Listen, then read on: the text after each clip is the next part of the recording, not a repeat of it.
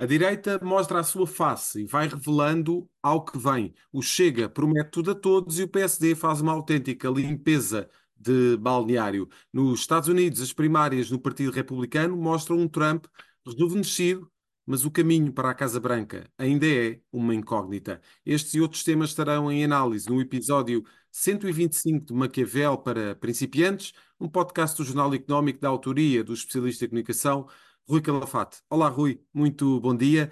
Temos, tivemos a direita, a convenção do Chega no fim de semana e a apresentação das listas da Aliança Democrática. Vamos primeiro falar da convenção do Chega. Que partido é este de André Ventura, com propostas que uh, muitos consideram irrealizáveis, mas de qualquer forma, em termos daquilo que foi a mensagem e o conteúdo da, da, da, da, daquilo que Ventura colocou cá para fora como proposta, o que é que te pareceu esta nova face do Chega? Olha, isso tudo é muito importante. Um bom, um bom dia a todos. Estamos a gravar hoje, quarta-feira de manhã. Peço desculpa, estou um bocadinho da, da garganta, portanto, se eu tossir, peço-vos desculpa. Uh, mas antes disso tudo, que é tudo válido e importante o que tu disseste, querer dizer apenas na semana passada não gravámos, porque eh, mais importante que isso é que até me emocionei quando escrevi três letras: F, o I e o M. Sim, porque felizmente, segunda-feira, eh, esta segunda-feira, entreguei o meu livro, que era uma das minhas, eh, um dos meus objetivos para 2024, e portanto já está entregue à Leia em princípio, portanto, foi feito desta maneira, já devia estar entregue há mais tempo, mas eu sempre quis sair na primavera. Também vos explico, também não é preciso também estar, não é nenhum exagero. Eu não estava à espera que houvesse crise política, atenção, isso foi uma surpresa para todos, mas eu sempre quis sair na primavera, e acho que as coisas eh, novas eh, nascem sempre na primavera. E, portanto, uh, na primavera, ainda por cima com a sorte de eu estar, irei estar com certeza praticamente todos os dias convosco, quem, quem gosta de política, eh, estarei na televisão, na CNN, por causa das eleições e dos debates. E já tem sido assim todas as semanas. Esta semana estou todos os dias em antena, para a semana a mesma coisa. Uh, e sobretudo até, digo já para vós, em princípio sempre ali nos horários mais de fim de tarde, que hoje em dia são os horários mais competitivos e de grande audiência da televisão, e onde a SIC estava a crescer um bocadinho. Uh, e portanto, é um objetivo alcançado. Uh, conto convosco, quem simpatiza comigo, o livro vai sair na primavera, portanto, ao final de março, início de abril, por aí. Uh, e, portanto, uh, fico muito satisfeito. Outra coisa também importante, eu já pus nas minhas redes sociais, está no LinkedIn, quem me acompanhar.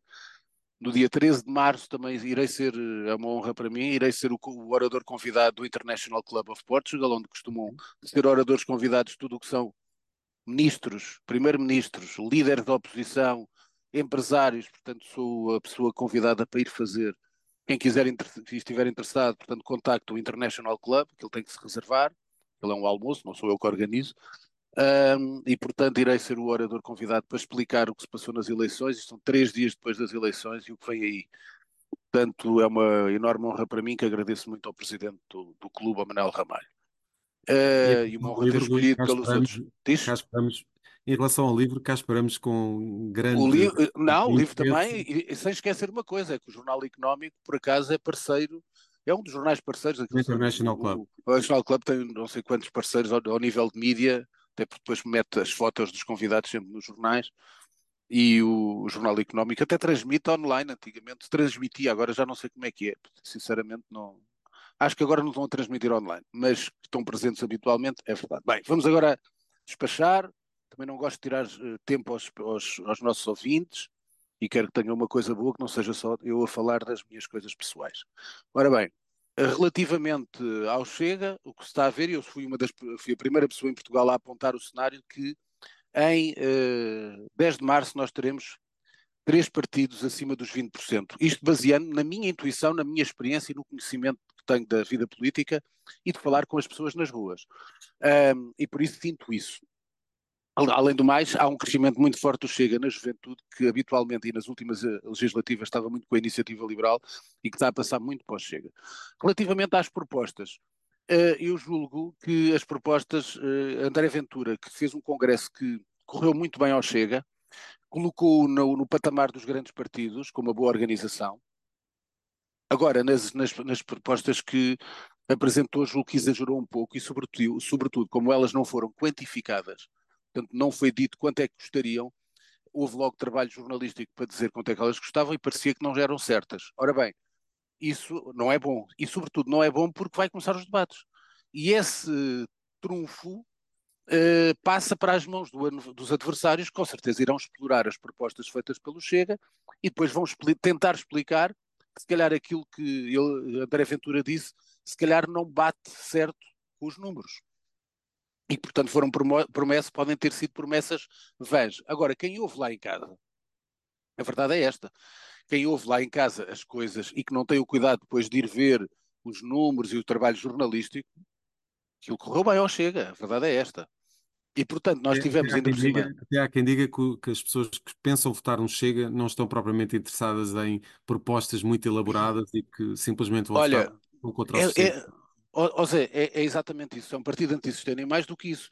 Há um culto do líder, como há habitualmente nos partidos mais populistas e nos líderes mais populistas.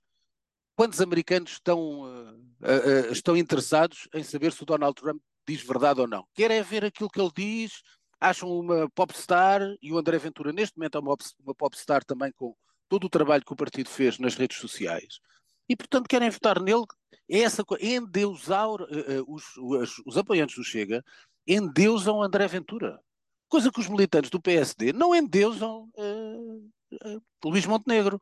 E há muitos do PS que endeusam Pedro Nuno Santos. Essa é que é o lado. É que já conseguiu criar uma empatia com os seus eleitos, os eleitores e, por exemplo, Luís Montenegro ainda não conseguiu. Essa é a realidade. E é esse há uma ligação, há uma ligação emocional. Ah, portanto, isto, portanto, o Chega acho que tem estado a correr bem. Uh, pode haver estes erros que eu contei da parte das propostas, mas isso cabe agora à oposição, de facto, tentar desossar a proposta que uh, as propostas que André Ventura apresentou. Relativamente aos outros dois partidos, curiosamente, eu acho que vocês, quando eu digo vocês, quem nos ouve, sentem o mesmo, quer dizer, então Pedro Nuno Santos teve, eh, o PS teve oito anos no governo. Os dois últimos anos foram uma desgraça, a maioria absoluta caiu exatamente de podre por uma série de trapalhadas uh, do PS. Todas elas, as principais, associadas a Pedro Nuno Santos. Agora reparem bem, com toda a racionalidade, acho que vocês devem pensar isso. Já repararam que parece que Pedro Nuno Santos é um efeito de novidade?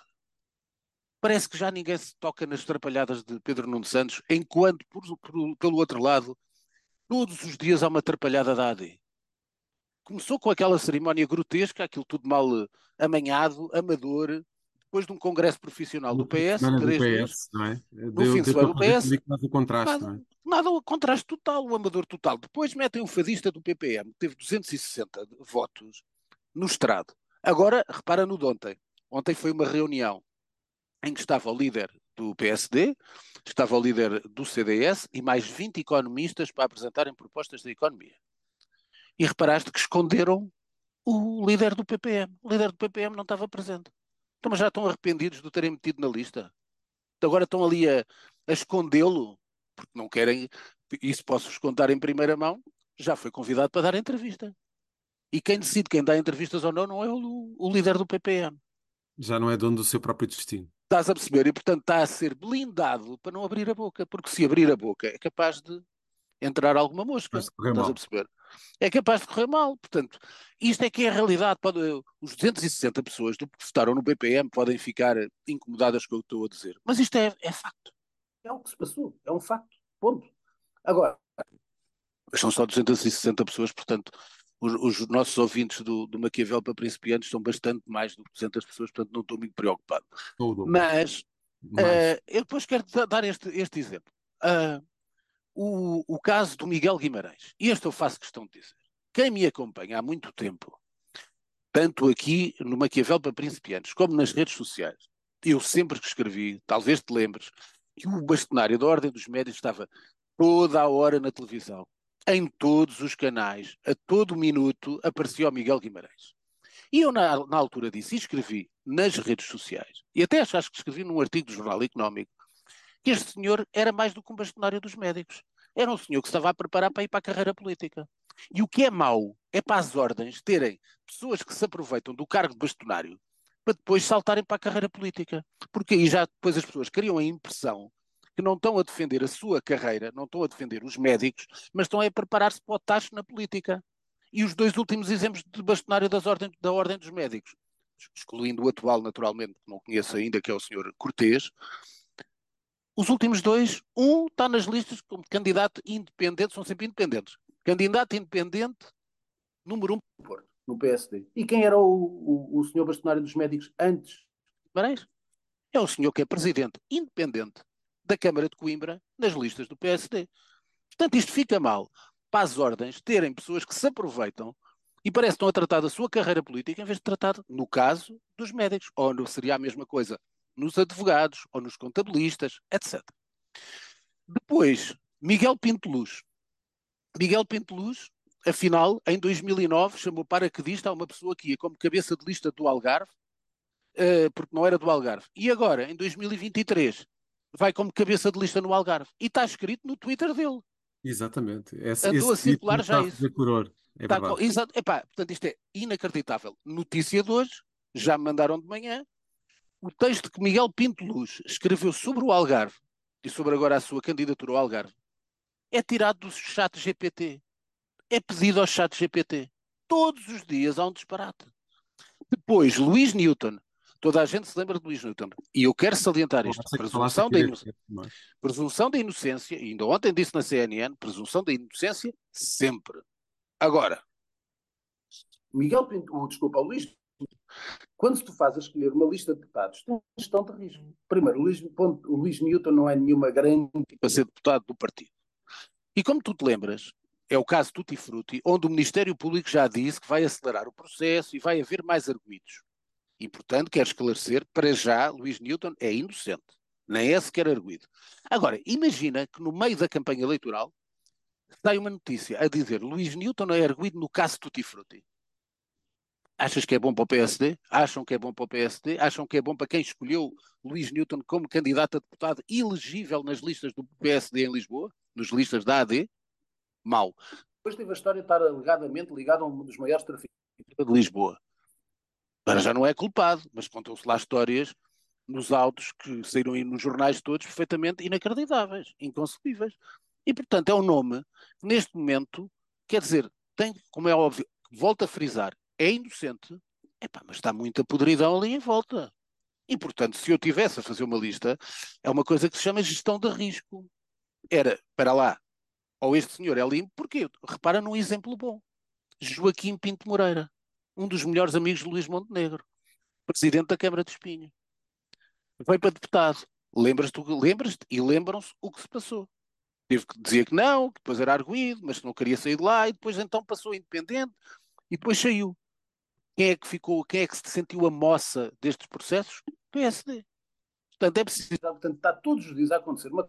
Para terminar, ontem apresentaram na televisão, eh, e surgiu várias vezes, uma pessoa dar o programa económico do PSD. Cada pessoa tem direito e não tem como. Eu tenho os nomes que tenho, não são nomes bonitíssimos, são os nomes dos meus pais, que tenho muita honra neles. E, portanto, ninguém tem Claro, tu te chamas de Zé Carlos Lourinho. Agora, quando se convidam certas pessoas, é preciso ter algum cuidado, é a tal gestão de risco que eu falo. Portanto, o senhor economista, que toda a gente me diz que é um economista conceituado, consistente, um bom académico, o senhor que foi e que é candidato a deputado pelo PSD, apresentar as propostas económicas, chama-se João Vale Azevedo. E quem está lá em casa, que a comunicação política tem a ver com dados subliminares, está a pensar, mas que era lá, este tipo tem nome de burlão não pensam nisto. Não tinham lá 20 economistas à volta dos líderes da AD sem o PPM. Então estavam lá 20. Não podiam arranjar outra cara. Com todo o respeito pelo senhor, que não tem culpa nenhuma do nome que tem. E isso aí é muito respeitável e volto a dizer, é uma pessoa consistente, é um bom economista. Só que o PSD é que tinha que ter, é pá, vais como deputado. Aqui a dar a cara vem o Rogério Silva, vem os Santos, vem o Miguel uh, Lopes, o que quiseres. Agora, aquele nome, as pessoas estão a ver, pá, João Vale Azevedo. Será quem? Será filho? Será sobrinho? Nem sei se tem algum Não tem relação nenhuma. Ah, mas é ridículo. Percebem? Portanto, é todos os dias está a haver um problema. E, portanto, estamos assim, que as coisas vão entrar num caminho duro e aberto, como é óbvio, e portanto vamos ver, portanto vamos passando aqui a outro tema que já demorei muito tempo. Para terminar, os temas nacionais, para ser rápido, há dois temas ainda que eu queria abordar de maneira mais uh, rápida. Uma é que, e é importante, que é mais uma vez a regulamentação do lobbying cai na Assembleia da República. E cai porquê? Cai porque não lhes interessa. Como eu já expliquei, lobby é transparência. Há lobistas em Bruxelas, legais, há lobistas em Washington, legais, e tudo é legal, e tudo é claro, e tudo é transparente. Por que é que não interessa passar esta regulamentação? Porque um dos os principais lobistas, muitos deles, são políticos.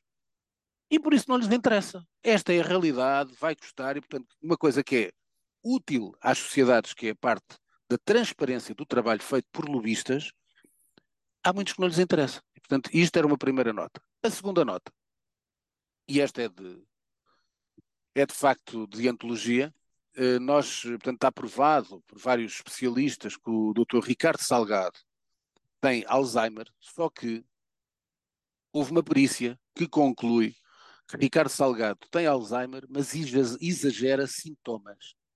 É notícia do público. Portanto, uma pessoa que exagera sintomas, desculpem pensar isto, não sou especialista na área, porque se calhar tenho algum médico, algum psiquiatra que me poderá depois chamar nomes, mas parece-me que uma pessoa com Alzheimer que exagera sintomas é porque tem capacidades que o levam a tentar disfarçar exagerando sintomas. E, portanto, mais uma vez, nós não sabemos uh, a verdade das coisas, parece que respeitando, como é óbvio, a doença das pessoas, mas quem exagera sintomas, depois, mais uma vez, deixa todas as dúvidas junto da comunidade. Rui, passamos para os temas internacionais e vamos começar por Trump e a vitória no Iowa, nas primárias do Partido Republicano. Uma vitória esmagadora. Uma vitória esmagadora, mais de 50%. Segundo toda a gente apontava que Nikki Haley pudesse ficar em segundo lugar, ficou em terceiro.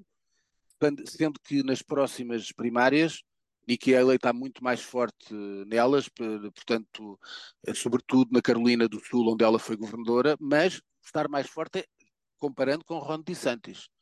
Trump continua muito acima e, portanto, como é óbvio, sempre aqui o disse, Donald Trump será o candidato ao presidente dos Estados Unidos, só a justiça o impedirá. E se não fosse, como se lembram na altura, se não, como eu disse sempre, se não fosse o Donald Trump, Ron DeSantis seria o principal favorito, só que uh, começou muito mal, a campanha correu-lhe muito mal e Nikki, Nikki Haley, através dos debates, foi, uh, foi ascensionalmente num caminho mais uh, seguro e neste momento, com certeza, aliás, hoje houve uma montagem que já está posta a circular, que é uh, feita pelo Donald Trump, portanto, se forem à conta do Twitter do Donald Trump, fazem uma cara, está uma cara, em que metade é Nikki Haley e outra metade é Hillary Clinton. Portanto, Trump já detectou que a única que lhe pode fazer sombra é Nikki Haley, e que aliás fez parte da sua equipa, porque foi ele que a nomeou para a embaixadora na ONU. Mas já percebeu que ela é a única que pode fazer barulho e, portanto, está a metê-la no pacote de Hillary Clinton que ele próprio sovou uh, em 2016. Portanto, é muito interessante. Agora, o problema é, nas sondagens, está em todas as sondagens de vários institutos, está à frente de Joe Biden, uh, e, portanto, a campanha depois, certinho, certinho, como imaginam, vai ser um bullying quase diário sobre a, a, parte física e mental de Joe Biden. Vai ser o programa eleitoral de Donald Trump vai ser incendiar e entreter as massas com os, os problemas uh, motores, de, de, até de problemas de esquecimento que já teve de Joe Biden. Portanto, vai ser isto o programa eleitoral de Trump, é, ser, é fazer bullying contra Joe Biden. Qual é o problema? Quem me está a ouvir, uh, pá, mas isso será correto? Não, habitualmente o melhor seriam propostas. O problema é que o mundo mudou. E que o mundo, que hoje em dia não tem quase atenção para ler notícias, nem captar muito tempo de atenção para olhar para os computadores, pois agarra-se com estas partidas, com estas brincadeiras, com estes insultos. E foi, é uma técnica, é uma técnica que está a passar com Donald Trump, com Duterte nas Filipinas, com Modi, quando chegou ao poder na Índia, e toda a internacional montada de extrema-direita que Steve Bannon, depois de ter dirigido a campanha de Donald Trump, passou para os países europeus. Portanto, é toda a técnica de Salvini, de próprio André Ventura, de Wilders, mas com uma nuance é que depois, quando foi para o caminho do poder, todos eles se moderaram. E isso é que é interessante também de, de apontar. Um ano de Lula no Brasil, Rui. Olha, um ano de Lula, só para dizer aquilo que eu acho, o ano de Lula, portanto, mais afirmação uh, internacional, internamente uh, muitos do, elementos do PT desiludidos porque ele depois integrou gente de Bolsonaro, mas aquilo que eu acho que é uh, efetivamente marcante neste ano é algo que vou dizer.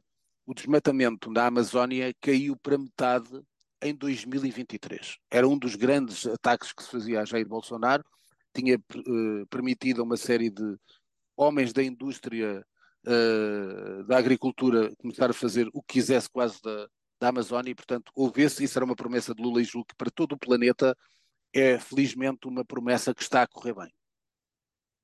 Pois temos os problemas no Mar Vermelho que ameaçam a economia mundial. Eu falei disso na, na semana passada, tirei aqui só uma nota que não é de um jornal português e, e que diz o seguinte, que é muito interessante, é que uh, a Maersk, vocês são da economia, quem não sabe, a Maersk é uma empresa de transportes, é a maior empresa de transportes de logística do mundo, é dinamarquesa. Dinamarquesa. E, portanto, a Maersk já mandou e já tirou totalmente os seus barcos da, da rota do Mar Vermelho. Vai passar a fazer a rota através do Cabo da Boa Esperança. O que é que isso significa? Mais encarecimento, mais poluição, porque o barco vai dar uma volta muito maior, portanto, vai poluir muito mais os oceanos, e depois transforma também os produtos, e portanto o tal problema que eu tinha dito aqui há 15 dias, que é a questão da inflação global vai continuar a aumentar, porque há cerca de quase 20% de transporte de bens e de necessidades quase de produtos importantíssimos aqui para, a nossa, para o nosso continente e para, para os Estados Unidos, etc., que uh, vêm da Ásia e que por causa disso vão todos ter preços uh, maiores e, portanto, vai ser um contributo péssimo para todos, porque a inflação vai continuar a aumentar e, portanto, será fundamental travar uh, todos os rebeldes do Iémen que estão a provocar este, este problema. E em França temos um novo governo. Quero só falar uma coisa muito breve. Este senhor tem 34 anos, Gabriel Attal. Não sei se alguém já ouviu a falar. É um tipo com uma capacidade de comunicação extraordinária. E é, eu Portanto, sou de comunicação, valorizo sempre quem tem essa capacidade de comunicação e quem sabe trabalhar a comunicação, mas chama a atenção do seguinte, e por isso é que escolhi este tema. Primeiro, um primeiro-ministro não tem o mesmo valor que tem em Portugal e em outros países, porque, como todos sabem, a França é um regime presidencial e, portanto, os primeiros ministros quase navegam ao sabor das sondagens que afetam a popularidade do presidente francês. Portanto, são quase uma ferramenta do presidente francês, não têm autonomia. A autonomia é muito limitada. Mas chamei a atenção do seguinte: 34 anos. É um talento de comunicação, sem dúvida. E eu deixo a pergunta: e maturidade? Quem é que com 34 anos, por muito fenomenal que seja a sua maturidade, com 34 anos, a maturidade, ainda não temos. Falo por mim, falo, tu poderás falar por ti quando tinhas 34 anos. Quando chegamos a 40, 50, temos muito maior maturidade. Com 34 anos, ser primeiro-ministro de um país como França é sensacional, poderá ser depois presidente da República, mas efetivamente, em termos de maturidade, vamos ver o que as coisas vão dar. Eleições em Taiwan, com a China a dizer que os resultados não espelham a opinião da maioria. É, é, esse é o problema, é uma coisa muito rápida, tinha esses dois temas também para trabalhar, portanto é um foco, mais um foco de tensão no mundo. China continua já até mais, de maneira mais agressiva, a dizer que Taiwan eh, qualquer dia pode cair uh, e pode, pode invadir Taiwan, que é mais um foco de tensão no mundo, e portanto esse é o lado perigoso, sendo que o candidato que efetivamente ganhou as eleições presidenciais é aquele que não queria, e por isso mais um foco de tensão. Para terminar, só para as pessoas terem a noção, quando se fala de algumas coisas, é, é, dizem que há muitos, dezenas de milhares de jovens portugueses, isso é tudo na política, a campanha vai ser ouvida muitas vezes, depois de tirarem os cursos, bem preparados, vão em procura de melhores salários, que em Portugal, infelizmente, ainda não são. Esse é um dos grandes problemas de Portugal. Continuamos a não criar riqueza, a não pagar bem às pessoas e, a partir dali, grandes talentos, pessoas com grandes cursos em várias áreas, na área científica, etc., saem para outros, eh, para outros países. Mas só quero dar esta, esta para as pessoas terem noção. Nós somos dezenas de milhares. Um país, como é óbvio, 10 vezes, 4 vezes maior que o nosso, ao nível de, de população. 4 vezes mais do que Portugal. Só que no ano passado, saíram de, de, de fora de Espanha, saíram para fora de Espanha, licenciados jovens espanhóis. Eu só quero que vocês segurarem. Nós somos dezenas de milhares e é importante para nós, Portugal, poder segurar esta gente. Foram 531.889 jovens que foram trabalhar para fora. Portanto, vejam a atitude e do que se passa também noutras, às vezes nós ficamos focados no nosso pequeno mundo. Vejam o que se passa em termos, portanto, eles próprios apontam os 154, 154 mil milhões perdidos em capital humano em Espanha. E isso vejam também as realidades como eu apelo muitas vezes a ver. Meio milhão de espanhóis uh, licenciados. Pronto, vou pôr aqui três séries já do início do ano e três livros. Séries saiu o ano passado, mas que eu vi foi a única coisa que me acompanhou. A segunda temporada do Witcher. Amazon é magnífica, é de antologia. A primeira já tinha sido boa. É uma série absolutamente fabulosa. Ainda ontem recomendei. É uma bem desenhada na Netflix que se chama Blue Eye Samurai. É, uma, epá, é um mimo, é uma série fabulosa. E para terminar, vi ontem o primeiro episódio de, de True Detective na HBO. Jodie Foster. Primeiro episódio. Primeiros minutos são uma coisa. E o episódio é magnífico. Como é que vai ser a temporada? Só está emitido um episódio até agora. E, e com a Jodie Foster, que é uma atriz. Os três primeiros livros foram feitos em 2024. Este que vou começar a ler hoje, que é um clássico da literatura italiana, que é O Dia da Corúgia, do Leonardo Chacha, e de real presença, sobre a portanto, recomendo vivamente.